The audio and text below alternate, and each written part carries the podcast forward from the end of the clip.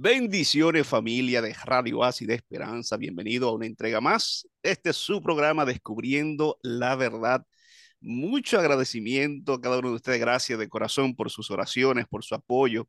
A todos los que se conectan con nosotros a través de las redes sociales, YouTube, Facebook y también los que nos escuchan. Tenemos una familia grande que nos escuchan a través de Spotify, Apple Podcasts, pero sobre todo a nuestra gran familia de Radio de Esperanza, compartiendo vida, aliento e inspiración aquí en Connecticut, Massachusetts, donde quiera que tú te encuentres, tenemos mucha gente en Colombia, que, gente querida, gente buena que nos escucha cada semana en Dominicana y otras partes. Hoy tenemos un invitado muy especial, un líder eh, de nuestra conferencia hermana, Greater New York Conference, que está con nosotros y tenemos una temática eh, muy interesante, algo que, que ha estado con nosotros desde hace mucho tiempo, pero que ha hecho mucho daño al hogar, a la sociedad, a la comunidad, a los hijos, y vamos a hablar un poquito sobre eso. Y para eso eh, está con nosotros esta noche el doctor Pastor Samuel Peguero. El Pastor Peguero es el director del Ministerio de Familia de la Greater New York Conference eh, y, y es un hombre que Dios ha llamado para influenciar a mucha gente y en este momento está funcionando en esa área que es tan, tan, tan importante para las iglesias y para la comunidad. Así que, Pastor, bienvenido Descubriendo la Verdad. Bendiciones. Gracias por aceptar la invitación. Gracias, muchas gracias, colega Anthony, por la invitación. Es un honor para mí estar con ustedes aquí. Quiero extenderle un saludo cariñoso, hermano, un abrazo de parte de nuestra asociación del Gran New York, más de 33 mil miembros en la ciudad de New York y una parte de Upstate, así como Long Island. Y bueno, a ustedes amigos que nos están viendo, un saludo especial, un abrazo también. Dios les bendiga. Amén, amén. Gracias, Pastor, por aceptar la invitación y estar estos minutos aquí con nosotros y compartir eh, eh, esta temática. Pero antes de entrar, Pastor, en, la temática que eh, nos corresponde para esta noche, nosotros aquí en la radio y en este programa, por lo menos yo eh, hablo por el programa que yo dirijo aquí en la, en, la radio, estamos desde hace ya un tiempecito promocionando la certificación eh, que ustedes están preparando, que de paso lo que nos están viendo a través de, eh, a través de YouTube, le voy a presentar aquí en pantalla la imagen que hemos estado utilizando, ¿verdad? Para, para promocionar y presentar esta certificación especializada en matrimonio y familia. Y ustedes ven allí la lista de profesores, de doctores que, eh, eh, que se están preparando. Pastor, háblenos un poquito sobre, sobre esto. ¿Qué, eh, ¿Cuál es la idea que, que, se busca conseguir con este proyecto? Háblenos un, un poquito. Bueno, mi querido pastor y amigo, en realidad estamos muy emocionados al poder presentar, por la gracia de Dios, esa certificación para no solamente los hermanos de la iglesia, sino para la comunidad en general, mm. eh, tomando en cuenta eh, los efectos, el impacto devastador que el COVID-19 ha tenido en la familia moderna. Eh, usted sabe que los matrimonios después del COVID ya no son los mismos, la familia ya no es la misma. ha habido tantos cambios que cuando de pronto la gente ni se encontraba. Ahora que tuvo mucho tiempo para estar junta, descubrió tantas realidades que estaban subyaciendo, que estaban por allí debajo, que de pronto ya ni se sabe quién es quién, ni, ni, ni, ni qué tipo de familia somos, ni para dónde vamos. Entonces, hemos analizado un poco de la data, eh, lo que dicen las estadísticas. Hemos visto la complejidad de la situación y cómo va el deterioro de la familia moderna. Así es que el equipo del Departamento de Familia, en combinación con la Universidad de Andrews, ha preparado este programa especial, certificación en matrimonio y familia, con un enfoque post pandemia. Es un programa que va dirigido a los esposos. Todos los esposos que nos están escuchando eh, deberían eh, por lo menos procurar, si es posible, hacer lo posible por estar allí, por ser parte de este programa. Eh, los novios, los que están solteros, que un día piensan casarse. Pero también eh, esto está dirigido a los profesionales de la conducta y a los pastores.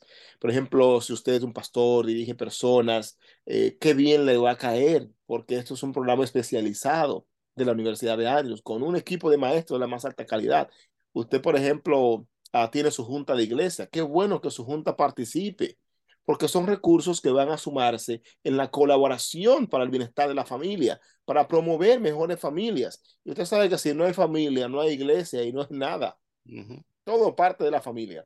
Así es que hemos tenido, gracias a Dios, una buena respuesta de personas de muchos, muchos lugares del mundo. Eh, estamos hablando gente de Europa, Sudamérica, Centroamérica, diferentes países del Caribe. Estamos hablando en Estados Unidos de costa a costa. Las personas están mostrando un buen interés. Ahora mismo tenemos registrado ya personas de aproximadamente 20 asociaciones en diferentes países. Wow. Y la gloria y la honra es para Dios, eh, pero nos interesa que usted sea parte. Porque usted puede decir, oh, yo estoy bien, yo no necesito, yo estoy bien. ¿Y qué tal del desafío que usted puede enfrentar mañana? ¿Está listo? ¿Está listo? ¿Y, ¿Y qué tal del consejo que le van a pedir mañana? A lo mejor sus propios hijos. O quizás alguien que usted ama y que quiere ver por un buen camino. ¿Está listo? So, vamos a animarnos. Mira, ahí usted tiene el doctor Norton, el doctor Duani de la Florida Conference, Usted tiene el doctor Norton, es el director mundial de este programa para Andrews University. Usted tiene al doctor Rojas, un, un, doctor joven, pero muy preparado, con dos programas doctorales que ha cursado, gracias a Dios. El doctor Hermes Tavera Bueno también, dos doctorados tiene. El doctor Carlos Torres de la New Jersey Conference, el doctor Jorge Mayer, una autoridad en el tema. El doctor Edwin Mendoza de la costa oeste, una autoridad en el tema. Así que tenemos allí un equipo. Si usted quiere hacer este programa en inglés, no hay problema también este programa tendrá un track en inglés. Allí tendremos al doctor Claudio Consuegra, la doctora Pamela Consuegra, tendremos allí al doctor Lance Smith, ah, qué bien, ahí está la doctora June Smith, tenemos también al doctor Ricardo Norton, ¿verdad? Y los otros que ya mencioné anteriormente. Amigo, no se lo puede perder, no se lo pierda, regístrese lo más pronto posible porque el espacio es limitado. Gloria a Dios. Y pastor, esto es online, en línea, ¿no? No es presencial, la persona no tiene que viajar. Eso es lo bueno, eso es lo bueno. Imagínate que antes teníamos que ir a un sitio y si no era ahí, estaba ausente. Sí, sí, sí, Ahora no. Esto es virtual, por eso tenemos gente del mundo entero. Gloria. Y oiga bien, estamos hablando de siete domingos, domingos, ¿no? de 9 de la mañana a 1 de la tarde, para que usted tenga su tarde libre. Si usted quiere ir a la playa, a la piscina, al molo, donde usted quiera ir, tendría su resto de día libre, de 9 a 1, un horario cómodo. Y empezando entonces el 5 de febrero. Empezando el 5 de febrero, así es, empezando el 5 de febrero. Quiero destacar, Pastor Anthony, que como estamos teniendo dos tracks, por petición de la mayoría de la gente, uno en inglés, uno en español, eh, no tendríamos la oportunidad de, eh, una vez que se llenen estos dos tracks, abrir un nuevo grupo, como sucedió anteriormente, que la gente nos pidió, ay, pastor, no, no pude entrar, no me enteré, yo no me di cuenta, yo quiero, yo necesito eso. Oye, a mí qué cosa. Y así se abrió un nuevo grupo la vez pasada, cuando fue de paternidad, pero esta vez las condiciones y la, la eh, logística no nos permitirían hacerlo. Eh, por eso estamos motivando. Eh, inscríbase y corra la voz para que las personas que usted aprecia también puedan ser enteradas y puedan optar por participar. Gloria a Dios. Yo siento que el mes de febrero va a ser un mes de mucha bendición para la familia y los matrimonios. Aquí eh, en el departamento hispano, eh, el segundo fin de semana de, de febrero, eh, eh, estamos organizando un retiro matrimonial con el pastor Arnaldo Cruz. Y pastor, eso se, se llenó completamente, ya no hay cupo. ya, imagínate, imagínate, claro. de esperarse. Y en realidad esto habla de la necesidad que tenemos sobre este tema. Ahora, este programa es como si fuera un retiro de pareja eh, en cada encuentro. Mm. ¿Usted se puede imaginar? Qué un retiro de pareja en cada encuentro. Y aparte, usted puede recibir con Andrews dos créditos a nivel de maestría una vez usted completa este programa. si usted tiene una licenciatura o bachillerato. Así que familia, todas las parejas que nos están escuchando que todavía no se han registrado, eh, hágalo lo más rápido posible um, y, y, y, anímese, anímese, entre allí y participe y eh, va a recibir grande bendición. Así que empezando el 5 de febrero. Son cinco domingos, pastor, cinco domingos. Siete domingos. Siete domingos, óyeme, tremendo. Sí. Muy bien. Eh, pastor, el, el Instituto de, de, de, Austin, Texas, eh, para el estudio de la familia y la cultura, ellos hicieron un, un estudio, eh, utilizaron, trabajaron con más de 4.000 adultos divorciados y ellos identificaron las razones principales de divorcio aquí en Estados Unidos. Y yo la voy a compartir. Yo quisiera que usted nos hable un poquito sobre, sobre esas, esas, esas causas o esas razones y luego nos dé un consejo para evitar. Ahora, yo quiero que las personas que nos están escuchando y que nos están viendo entiendan que no estamos, no estamos excusando, o sea, no, no, no, estamos diciendo que son razones válidas para divorcio, simplemente estamos presentando los hechos. Esta es la realidad, o sea, la realidad. La realidad de por qué eh, las parejas se están divorciando. Pastor, yo, yo escuchaba antes eh, que de, de, de, las parejas, de los que se casan, el 50% terminan el divorcio. ¿Todavía seguimos con el mismo porcentaje o ha aumentado un poquito eso? Ha aumentado ligeramente. Mm. Ha aumentado ligeramente, eh, poquito más del 50%, poquito más, ligeramente un poquito más. Eh, pero, eh, Anthony, al hablar de divorcio, mm. nosotros no deberíamos referirnos a este elemento como un acto legal donde se establece una firma que pone fin a un contrato nupcial. Que eso es lo que las estadísticas están presentando. Nosotros tendríamos que ver el divorcio de una manera más amplia. Y yo quisiera, si es posible, que antes de ver las causas, uh -huh. Nosotros eh, digamos algo acerca de, de lo que implica el divorcio y los tipos de divorcio. Mm. Porque las estadísticas están hablando del divorcio legal. Y eso tiene un, un modo de ser uh, eh, eh, objeto de estudio estadístico, porque es fácil eh, traquearlo, o sea, es fácil seguirlo. Eh, los estados y los países te pueden decir cuánto llevan y en relación con el año pasado, eh, cómo fue y cómo van las cosas ahora, cuáles son las proyecciones para el 2023 y para el 50 años, qué se espera, etcétera, etcétera. Pero esta es la última fase. Hay que ver el divorcio como un, un hecho en fases, que se da por fases. Esa es la tercera fase. El divorcio legal. La primera es el divorcio emocional. Cuando dos personas están juntas en la misma casa, duermen en la misma cama, pero sus mentes ya no están el uno en el otro. Hmm. O sea, que un divorcio, este tipo de... un, divorcio un, un, divorcio legal no, no, no empieza de la, no, no, sale de la noche a la mañana. Esto es algo que empieza emocionalmente entre dos no. parejas, quizá por años, Pato. Es un proceso. Exactamente. El divorcio emocional puede durar años. Un ejemplo. Tú tienes una pareja se acaba de casar. Ellos tienen un encanto, una ceremonia, un ritual maravilloso. Todo hermoso, lindo, lúdica relación, pero de pronto le nació el primer hijo. Mira nada más un ejemplo. Se concentra tanto en el hijo que se le olvida que tiene un marido. Mm. Es decir, ahora todo su tiempo y todo su empeño, el espacio mental de ella está totalmente concentrado en la atención a su hijo. Yo no estoy diciendo que no atendamos a los hijos, debemos atenderlos, debemos atenderlos bien, pero los expertos en paternidad explican, como el caso de Dresser, por ejemplo, en su libro La necesidad básica de los niños, dice que la mejor cosa que los padres pueden hacer por sus hijos es quererse mucho y que sus hijos lo noten.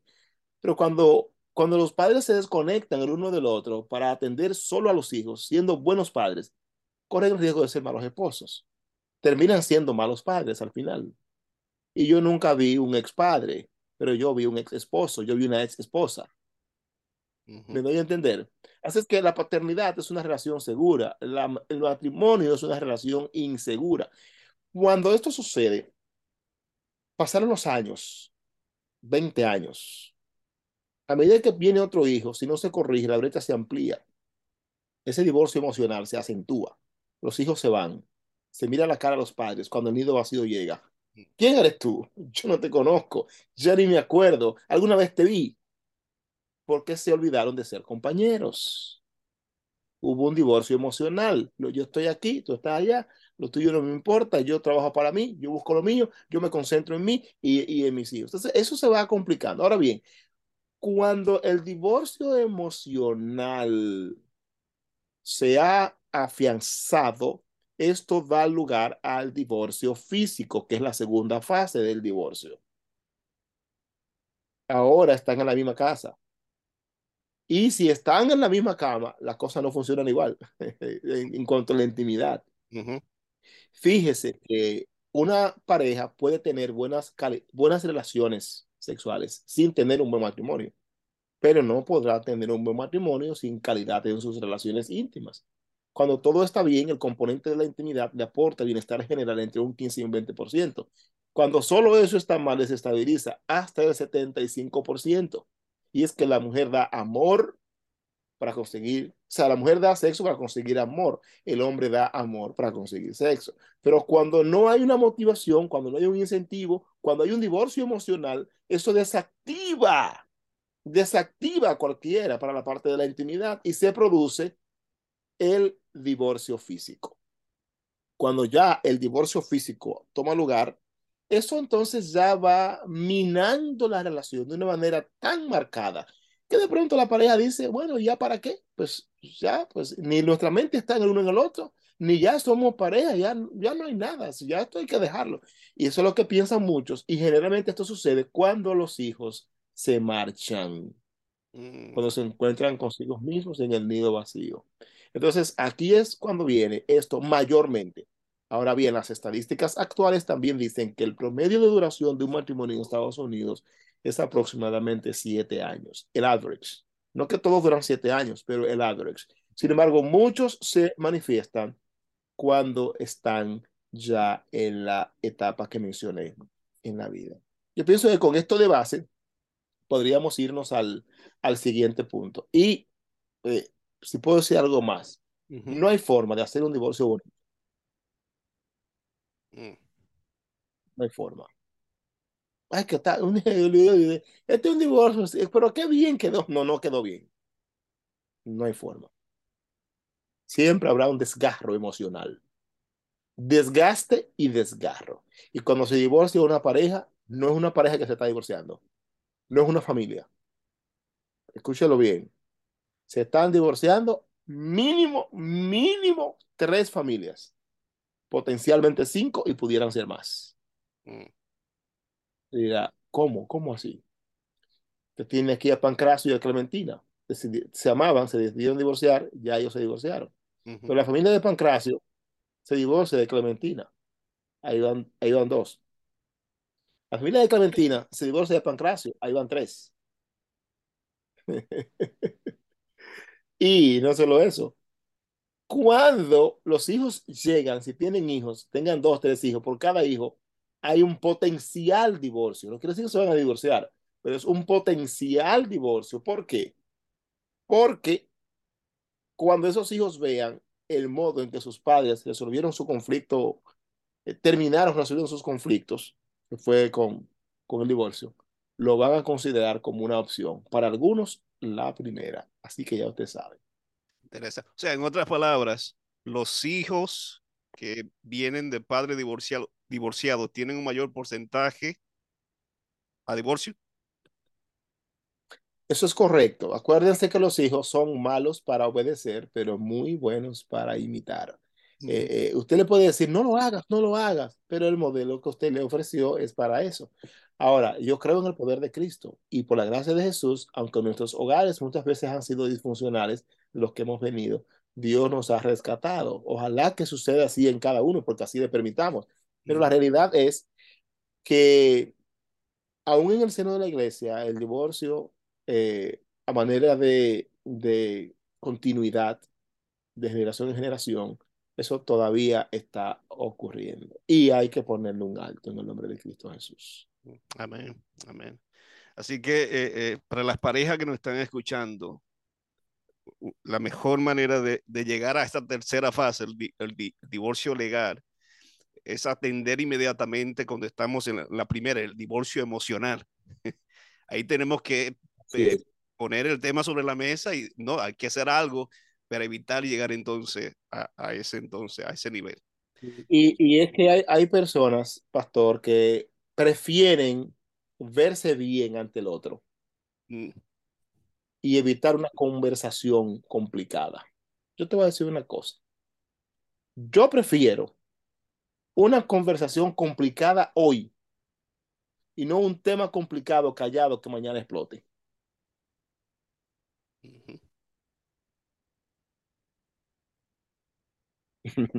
Yo sé que hay parejas que tienen dos temas que no lo pueden tocar, porque si tocan esos temas, la tercera guerra mundial de miniatura comenzó de inmediato. ¿Cuáles son, ¿cuáles son esos dos temas? en cada pareja, el tema es no es el mismo en el caso del uno y Eso va a depender de una variedad de factores que no voy a entrar en detalle porque si comienzo en una esquina no tocamos lo que vinimos a tocar, porque eso es, eso es bien grande. Pero cada pareja tiene uno o dos temas, que esos temas eh, prefieren mantenerlo debajo en el cuartico que Jesús no puede ver, porque si lo abrieron y, y ya eso trae un problema. Ahora, hay que hablar. O sea, si usted está en un proceso de divorcio emocional, no es que su matrimonio se le va a acabar, no, pero trate su problema. Es decir, eh, préstese para buscar ayuda, eh, préstese para ser parte de la solución, no del problema. Si, estamos en un divorcio físico y no, no hay intimidad, la cosa no está, bueno, vamos a ver qué es lo que pasa. Vamos a ver qué es lo que pasa, vamos a resolver eso, vamos, vamos a buscar la manera, párenlo ahí, no deje que siga, porque lo peor no es que haya un problema, lo peor es que haya un problema y que no hagamos nada para resolverlo. Cierto.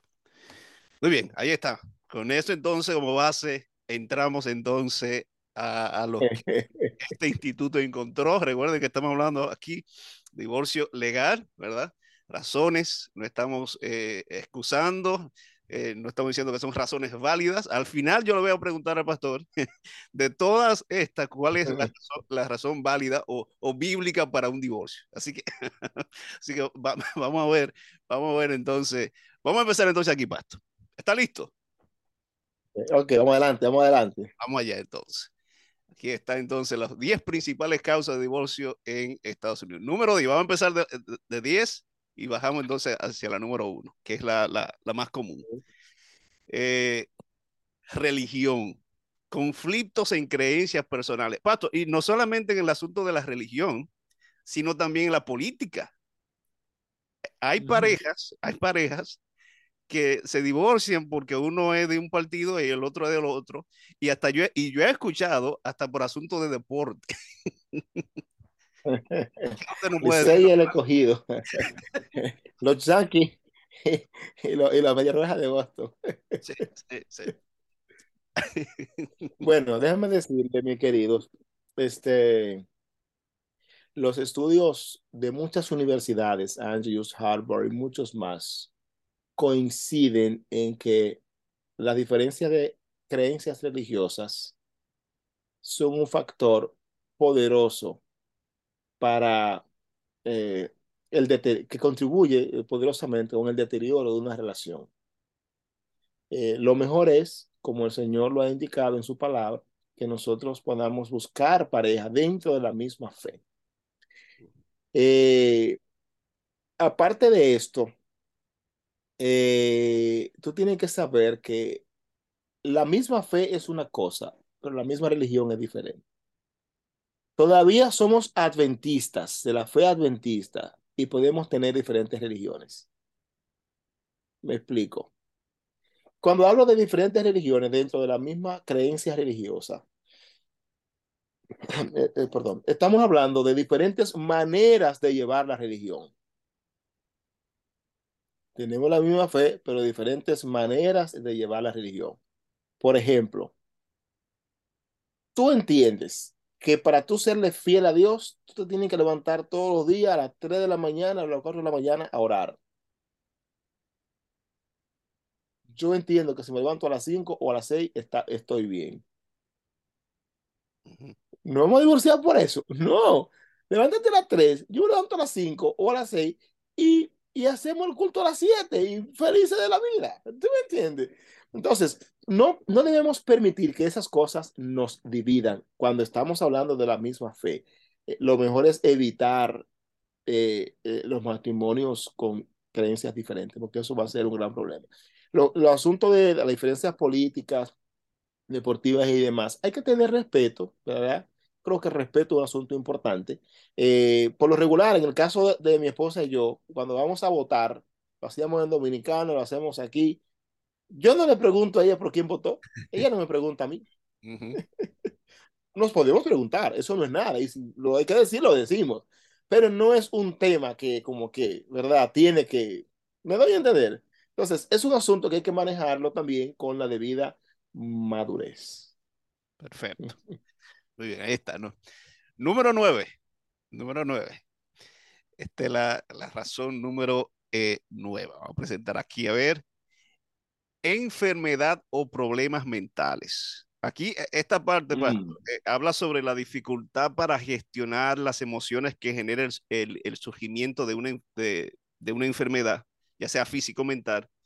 Eh, o sea, como que la, la, pareja siente como una, una carga, una presión cuando, por ejemplo, su, eh, su, su, su, esposo o su esposa pasa por un accidente y queda incapacitado o sufre alguna eh, enfermedad eh, mental. Entonces dice, no, no, yo no, no puedo con esto. Bueno. Llegué y se separa. Sí, la cosa, la cosa, pastora Anthony, es que la gente, mira qué es lo que pasa con la gente las personas normalmente se casan para que le resuelvan su problema.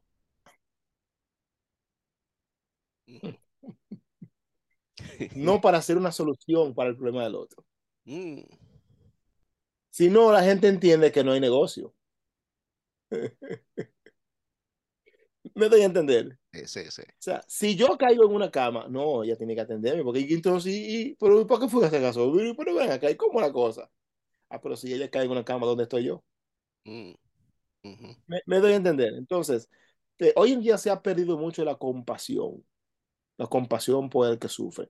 Es por eso que en mis seminarios de preparación para el matrimonio, toda pareja que se casa conmigo, o sea, que, que yo le doy la clase y esas cosas, yo siempre recomiendo, usted tiene en el tiempo de noviazgo, yo tengo que asegurarme que usted visite un hogar de ancianos, un hospital, una cárcel, eh, un lugar así como dramático, donde usted vea los casos más deprimentes Vaya, véalos y venga para que comentemos sobre eso. ¿Qué yo estoy buscando?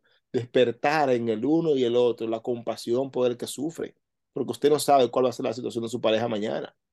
La cuestión es que cuando usted ve a alguien en una condición de salud deplorable, eso escapa a lo que fueron sus expectativas.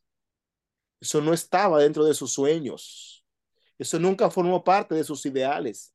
Pero cuando usted se comprometió al matrimonio, es como que usted decidió ir a un resort, todo incluido, y eso eran parte de las posibilidades. Me gustó eso, todo incluido. Sí, es un paquete. O sea, usted no puede decir yo quiero piscina y playa, no, y no quiero comida, quiero habitación, sí. O sea, todo eso es parte.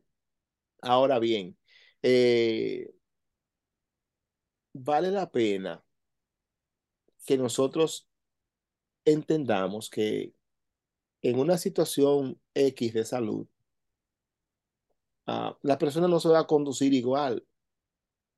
Hay cambios. Usted no puede esperar lo mismo de alguien que se medica para poder vivir y que su medicamento tiene efectos secundarios que altera probablemente su comportamiento. Usted no puede esperar lo mismo que de una persona que no tiene dichas, necesidades o, o no tiene esas condiciones. O sea, usted tiene a veces nosotros esperamos que cada quien esté en su 100% cuando ya sabemos que no tiene cómo vivir el 100% desde el punto de vista humano. Entonces yo pienso que, que la empatía, el apoyo, eh, you el sentido de, de, del equipo y la gracia de Dios sobre todo pueden ayudar a un matrimonio a seguir adelante a pesar de. Dios puede hacer milagros todavía, pero muchas veces el milagro más grande Dios quiere hacerlo en tu propia vida mientras tú te prestas para servir al otro. Bien. Siguiente razón, siguiente razón de divorcio número 8, basta este muy común y son eh, crueldad mental o violencia doméstica. Esa es la número 8. Sabes que eso debió estar más, más abajo. Mm. está en la 8. Porque mucha gente, mucha gente, you know, uh, conserva una, una relación. Yo no estoy diciendo que es una excusa, pero uh, que sea bíblicamente válida, pero sí, si la vida está en peligro, usted tiene que buscar solución. O sea, usted no está comprometido a morir. Dios no quiere que usted pierda su vida. Si usted está en una situación de abuso, usted tiene que hacer un reporte. Eh, hay personas que se empoderan y dicen, no más, ya, hasta aquí llegó. Y yo te voy a decir una cosa, eso no se va a resolver con una linda promesa. Eso necesita un proceso de reeducación terapéutico que ayude a la persona a encontrar maneras diferentes de lidiar con sus propias crisis personales, no con promesas. Y entonces esto definitivamente es un causal de divorcio importante en los Estados Unidos y en otras partes. Hay personas que dicen, no, yo no dejo a este hombre, yo no dejo a esta mujer, esto no, eh, eh, así lo quiso Dios. No, eso no lo quiso Dios. Dios no quiso eso.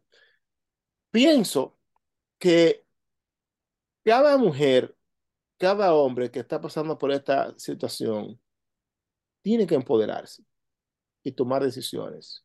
El otro nunca sabrá cómo tratarte. Tú tienes que enseñarle.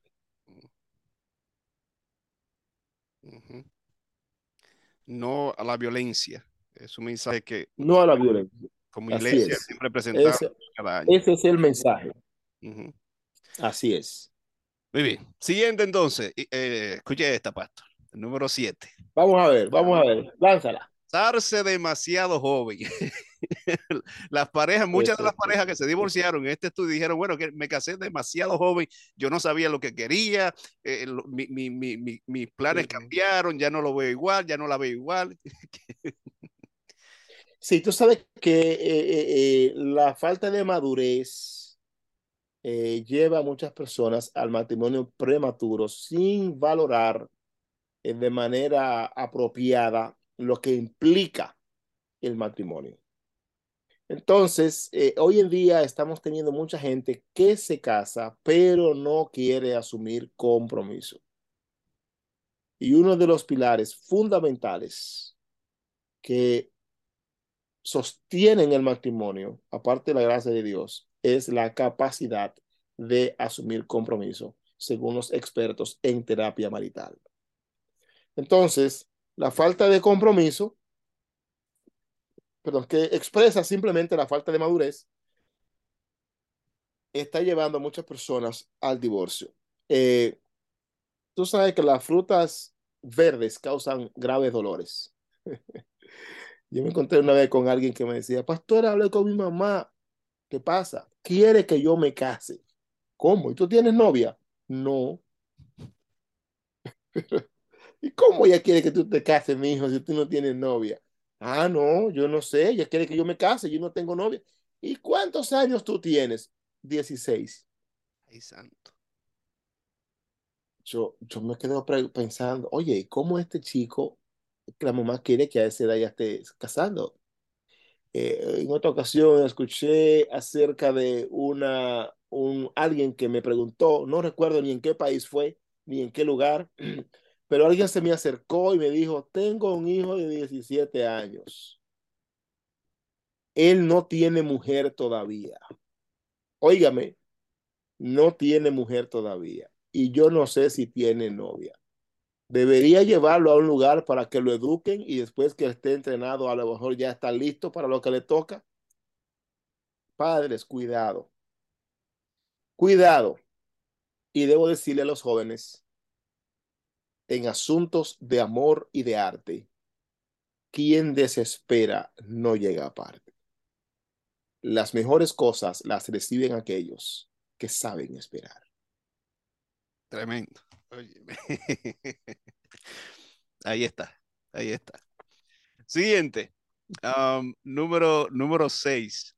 Esta, esta está muy relacionada con eh, abuso, eh, pastor, y es abuso de sustancias y adicciones. La pareja dice, no, no, no aguanto a mi esposo, vive todo el día eh, fumando, o, o sea, drogado, o llega borracho los fines de semana y dice, no, me divorcio.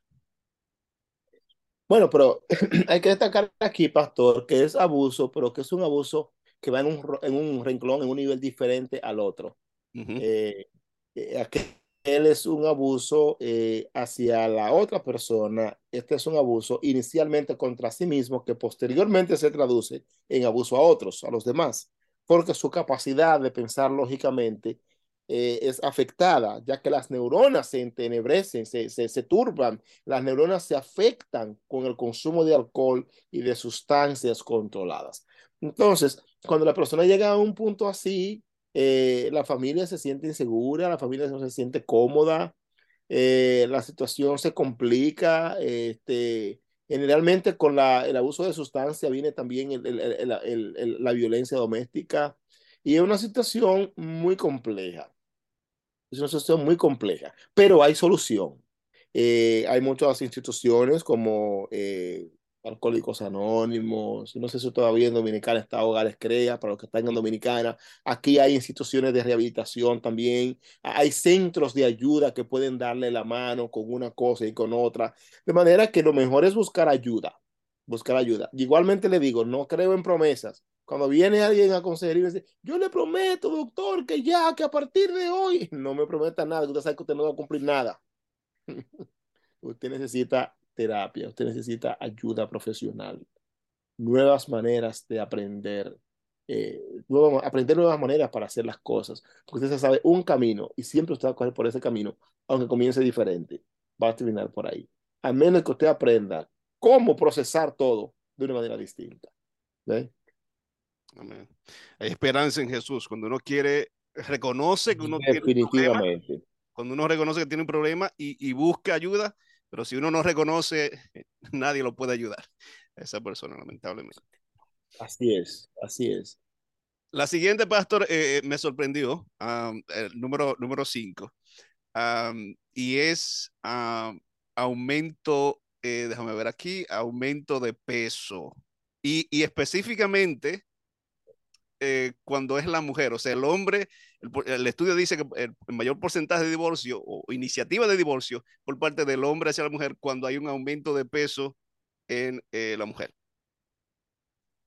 Sí, hay muchas razones por las cuales esto sucede. Hay razones endógenas, eh, hay razones exógenas, ¿verdad? Eh, por ejemplo, hay, hay razones que tienen que ver con uh, su metabolismo o razones que tienen que ver con alguna condición de salud, pero otras por lo que cosas que puede evitar como la comida, etcétera, etcétera, etcétera, el estilo sedentario, etcétera. Pero yo te voy a decir una cosa, sí es verdad. Los estudios eh, eh, son certeros al afirmar que estamos viendo un aumento en la tasa de divorcio por causa de uh, el, el, el sobrepeso. Pero ¿Usted se casó con la persona, no con las libras? Uh -huh. Es decir, el, el, el, volumen ha cambiado, pero por dentro es la misma persona. Y entonces, si usted se queja tanto por eso, ¿y por qué usted no provee una solución? ¿Por qué usted no se la lleva a caminar? ¿Por qué usted no la lleva al gimnasio? Y van los dos juntos, no uno, los dos juntos. ¿Por, ¿por qué no se trabaja el tema? Me doy a entender, ¿por qué no se trabaja el tema? Porque mire, después que una mujer tiene tres meses de casada, las probabilidades de que su cuerpo cambie de volumen son muy altas. Usted me está entendiendo. Después de tres meses de casada se embaraza y hay alguna que agarran una figurita nueva que no la sueltan por nada. Entonces, eh, lo, lo, que es interesante, usted tiene que darse cuenta de que todo eso ocurrió en sus manos. Usted la tenía en sus manos. Sí, sí. Usted la tomó como la quiso y después en su mano cambió. Entonces, amigo, hay que ser responsable. Igual ese caballero aumentó de peso, pues claro, usted le da tanta comida buena que imagínese, ni modo. Entonces, el asunto es que el amor va más allá del volumen, el, el, la valoración y apreciación del ser humano en la vida conyugal, la relación de pareja, va mucho más allá de lo que la vista puede apreciar, de lo que los sentidos pueden apreciar.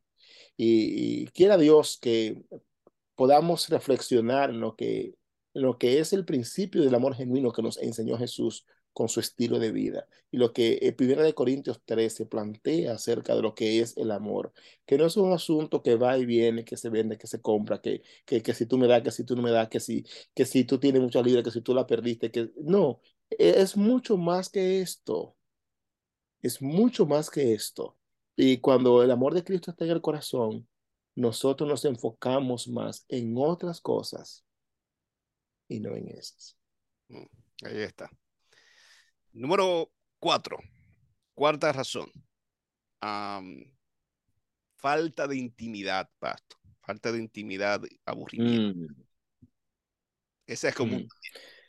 Bueno, ese tema es grande. Mm. eh, en realidad, eh, hay muchas cosas que están influyendo hoy en día en que la pareja disminuya, presente una disminución de su deseo sexual. En algunos casos se inhiben, es un deseo sexual inhibido, como se conoce, se le llama hoy en día. Eh, a veces el exceso de trabajo, el cansancio, eh, a veces, por ejemplo, la monotonía, eh, a veces, por ejemplo, la conservar así siempre esa rutina, ¿verdad? no planificar, la falta de creatividad, eh, a veces el, el, sentimiento de culpa, a, otras veces el enojo, esas emociones negativas reprimidas, influyen en esto y se van quedando allí, se van quedando allí, se van quedando allí. Un día todo está bien, para el otro día uno duerme para este lado, otro duerme para el otro lado y, así van sucediendo las cosas y de pronto eh, sucede que las cosas no mejoran por casualidad, sino que se empeoran. Entonces, eh, hay una cosa, mi querido, que yo quiero decir eh, hermana y hermano que me escucha, amigo y amiga que me escucha. Con la intimidad y con la comida física no se juega. Eso de que poner al hombre a dieta, no señor, eso no se hace. Eso no se hace. Usted no quiere poner a su marido a dieta ni a su mujer a dieta, porque sucede de una y de otra, ¿eh? No solamente las mujeres ponen al hombre a dieta, también hay hombres que ponen a sus mujeres a dieta. Yo he visto todo eso en, en, en, consulta. Entonces, lo que yo puedo decir es, lo que la pareja necesita es fortalecer su creatividad. Váyanse por ahí fines de semana, aunque sea, si usted no se puede ir un fin de semana al mes, usted y su pareja, háganlo que sean cada dos o tres meses. Váyanse un fin de semana por ahí a un sitio, usted de dos solo. Con alguien de su confianza, permiten que su niño quede ese fin de semana. Y ustedes van tranquilos, explórense, crezcan en su intimidad, porque la rutina, la monotonía, el descuido, la falta de aseo, la falta de incentivo, la falta de esa picardía, la falta de está matando muchos matrimonios. Y eso, pues, eso se puede evitar en el nombre de Cristo Jesús. Acuérdate, el que dio la orden de que la pareja tiene que unirse en intimidad fue Dios. Y lo dijo desde que lo creó, para que nadie alegue desconocimiento. Tremendo. Familia, estamos entrando entonces en, las tres causas ya, tres causas más comunes de divorcio. Y la tercera, Pastor, usted, usted la mencionó, y tiene que ver con falta de comunicación, falta de compromiso. Eh, es como que la pareja dice, no, ya yo estoy, yo estoy con un roommate, si, si acaso, ¿verdad? Un desconocido totalmente. No hay compromiso, no hay comunicación. No, tiene, tiene ya años que ni siquiera me mira a los ojos para decirme una palabra. Sí, este, desafortunadamente la falta de comunicación está lacerando seriamente muchos corazones que una vez juraron amarse. Eh, tristemente que hoy en día, uh, bueno, no podemos decir que no hay comunicación. Weslawitz dice, y yo hablo de esto en mi libro de pone chispa a tu matrimonio, dice Westlaw que es imposible no comunicarse. Pero, por ejemplo, cuando tú ves a alguien que se comunica, hola, buenos días, ¿cómo está? La comida está en la cocina. Esa comunicación está bien, eso es bueno, pero ¿para quién? para desconocidos, para gente que no tienen un, un, un acuerdo de lealtad filial. Pero entre la vida de pareja en la familia, esa comunicación no es suficiente. Y te voy a decir una cosa, el 96% de, el 86% de las parejas actualmente se estila, se dice, uh, según las estadísticas, tienen problemas de comunicación. Oye bien, 86% tienen problemas de comunicación. No es solamente lo que yo digo, es también cómo lo digo.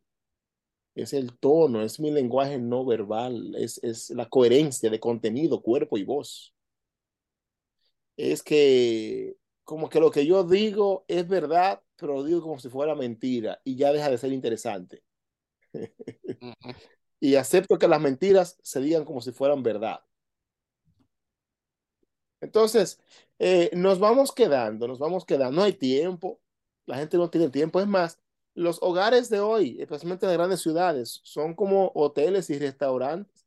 La gente va allí es para comer y dormir, y más para dormir que para comer.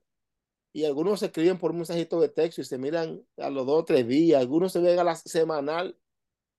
Mm. Y entonces usted me pregunta a mí, ¿por qué el hogar tiene problemas hoy? Dígame, dígame usted por qué el hogar tiene problemas hoy. Si no hay tiempo para comunicarse, mire, le voy a decir una cosa. Cada pareja necesita mínimo 20 minutos diarios de un diálogo de calidad. Si eso no se produce, se acumula una deuda.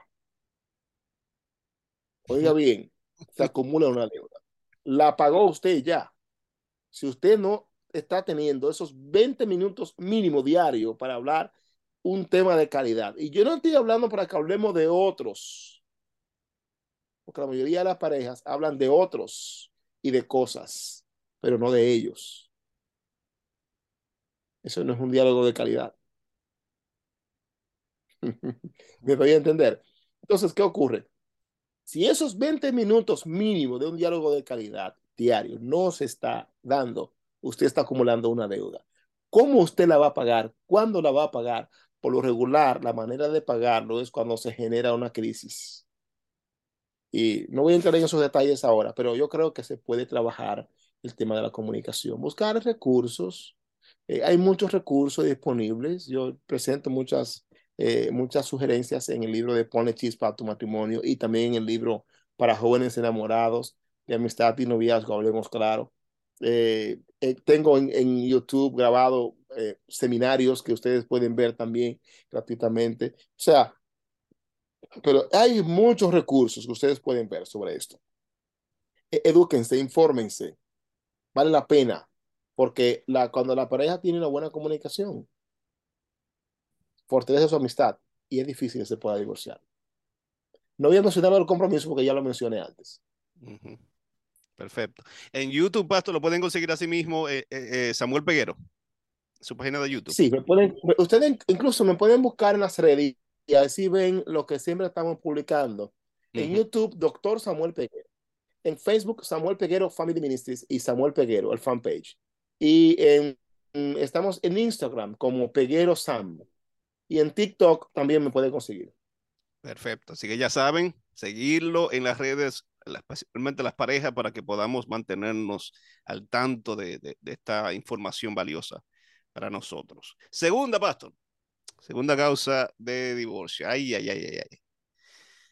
Problemas económicos. Problemas económicos es la segunda causa de divorcio. Eh, pon la foto de nuevo, Pastor. Muy bien, vamos a poner nuevamente esa imagen. Ahí está. ¿Quién tiene el problema ahí? Eh, eh, ¿Quién es el que es más descuidado con los gastos ahí? De, de los Según la foto. De los dos. Este, yo creo que el hombre. El hombre. La foto sugiere que el hombre mm. y la foto pareciera inferir uh -huh. en que ella es una hermana mayor y él un hermano menor. Mm. Pero de eso hablaremos después en un futuro. Ahora, ya podemos quitar la foto. Eh, aquí hay un asunto bien curioso, mis amigos. Eh, mucha gente se casan por amor y el dinero los divide. Algunos piensan que incluso el dinero es la razón número uno de divorcio en Estados Unidos actualmente. Algunos dicen eso. Pero se coloca entre el número uno o el número dos. Está cerca. Ahora bien, ¿qué es lo que pasa? No estamos hablando necesariamente de la falta de dinero. Escúcheme bien, no es simplemente la falta de dinero, porque hay parejas ricas que se están divorciando por asunto de dinero. El asunto es que quién maneja el dinero y cómo lo maneja y qué significa eso. Porque el tema del manejo del dinero es un asunto de poder. Le voy a poner un ejemplo. El hombre trabaja duro, gana bien, pero no tiene tiempo para la familia. Se la pasa de aquí para allá, de allá para acá y no tiene tiempo para la, familia. Como cortesía, le dio a la esposa una tarjeta de crédito para que ella haga las compras y, y se las juegue. Una tarjeta de 10 mil dólares, 15 mil dólares, por ejemplo. Buena tarjeta. Entonces, el hombre ya ni la atiende a la mujer, ¿no? Como que no, tú sabes, no, no hay... y ella paga así y el día de su cumpleaños le hace un tremendo regalo. Mi amor, deja que te guarde. Regalo de cumpleaños, un bizcocho o pastel hermoso con tu nombre y muchas cosas lindas. Ti te gusta, si te gusta la pelota, mira, aquí te, te tengo una pelota en el, en, el, en el, pastel y te tengo ahí un bate y, y mira, y de color de tu partido, eh, de, de, desde el color de tu equipo. Y, y, no solo eso, te compré un traje que me costó 4.500 dólares. Oh, wow. Y tú me compraste ese traje. Wow, cuánto amor. Lo único es que después el hombre la mujer le dice calladito, te lo compré con tu tarjeta.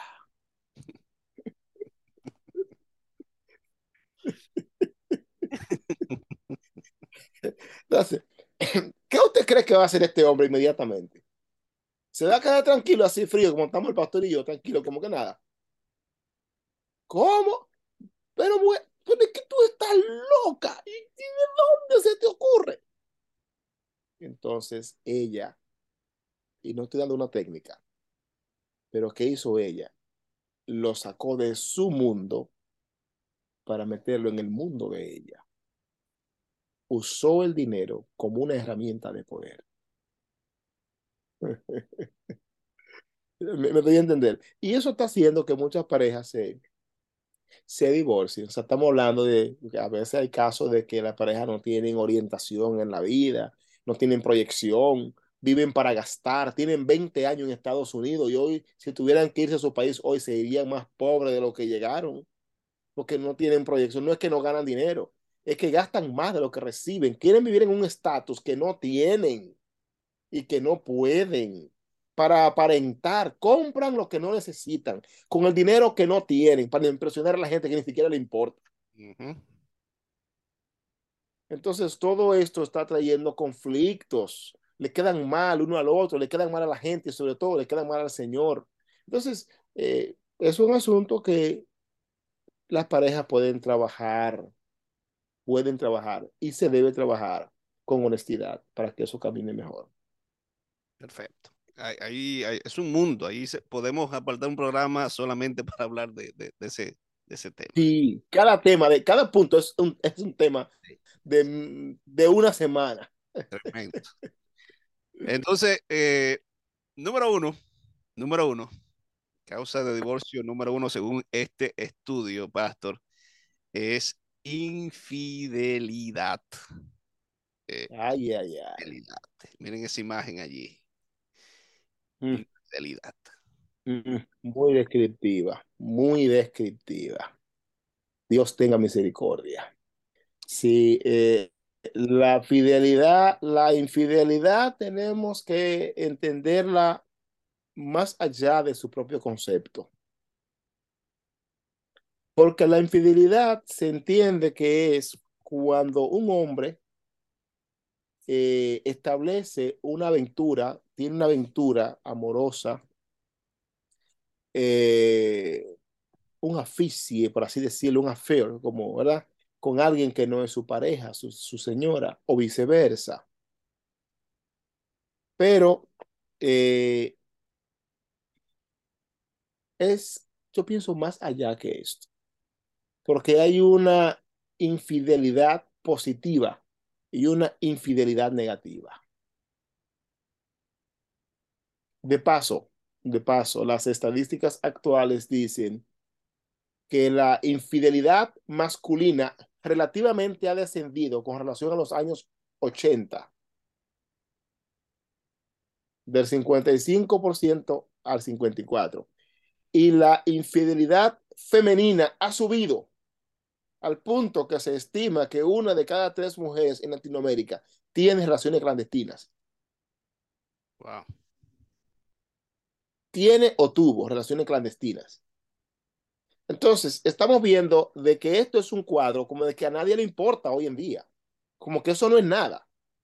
Y en el trabajo se dan cosas, y por allí se dan cosas, y la gente como que, tú sabes, como que, eh, pero eh, en Mateo 19, Jesús habló acerca del divorcio, y Jesús dice que esto es un causal para que el matrimonio se deshaga eh, con un derecho bíblico de formar incluso una nueva relación. Ahora bien, eh, mencionaba la infidelidad negativa y la positiva. ¿Qué cosa sería la infidelidad positiva? La infidelidad, eh, la, bueno, la infidelidad positiva se da cuando la persona está casada, se mantiene unida en su relación no porque no quiera salir corriendo, ni porque carezca de alguien quizás que le llame la atención o porque sus ojos se desvíen a veces, sino por el que dirán, por el prestigio, por su religión, por el club al que pertenece, porque simplemente el tema de los hijos o por asuntos de intereses económicos. Eh, usted lo ve como con fidelidad, pero su mente no está ahí. ¿Me doy a entender? Entonces, eh, hace cosas, acepta un mensajito de texto, acepta una cosita, acepta el otro. O sea, acepta cosas que no se la puede enseñar a tu esposa. Que tiene que andar escondiendo el teléfono, que, que, que si, que si esto, que si, que, entonces, eso es una infidelidad Ahora, la, la, la, negativa es cuando ya sucede una, eh, las cosas van escalando. Eh, Donald Joy habla del proceso de la cohesión física y sentimental de dos seres humanos, ¿verdad? Y, y esto comienza con simplemente eh, ojo a cuerpo. Eh, y, y, así se va dando un proceso de, de ojo a cuerpo, ojo a ojo, eh, mano a mano, luego se da el proceso de que mano en el hombro, mano en la cintura, eh, luego se da el proceso de boca a boca y por ahí sigue la cosa, no voy a continuar, pero es un proceso que tiene unos 11 o 12 pasos y, y comienza con simplemente ojo a cuerpo, pero si usted sabe que en el nombre de Jesús Dios no puede aprobar esas cosas, esa relación, si usted sabe que Dios no puede aprobar esa mirada, si Dios no puede aprobar eh, esa amistad, si Dios no puede aprobar ese trato, si Dios no puede aprobar ese mensaje de texto, esa fotografía, si Dios no puede aprobar ese encuentro, simplemente es mejor evitar. Es mejor evitar. Ahora, uh, leí un libro acerca de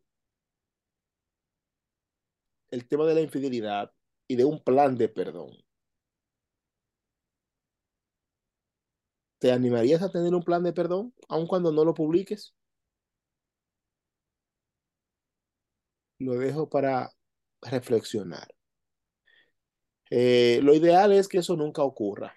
pero si, si te ocurriera, si a tu pareja le sucediera algo y, y uh, te animarías a desarrollar para con tu pareja un plan de perdón. Bueno, en realidad, en cuanto a la Biblia, este, uh, puede ser que, uh, bueno, hay personas que dicen, yo lo perdono y me reconcilio. Otros dicen, yo, me perdono, yo lo perdono, pero no me reconcilio. Eh, ojalá el matrimonio pueda continuar a pesar de. Hemos visto muchos casos, los que han habido eh, situaciones como esta, y hemos visto cómo Dios los ha restaurado. Eh, el perdón que Dios nos da, el perdón que se otorga, eh, ojalá que pueda también ser suficiente para que las heridas se curen y se pueda comenzar de nuevo. Cuando haya un real compromiso de romper con lo que divide y conectarse con Dios y con su pareja y amar a su, a su Dios más que a nadie. Y entonces desarrollar una relación bonita.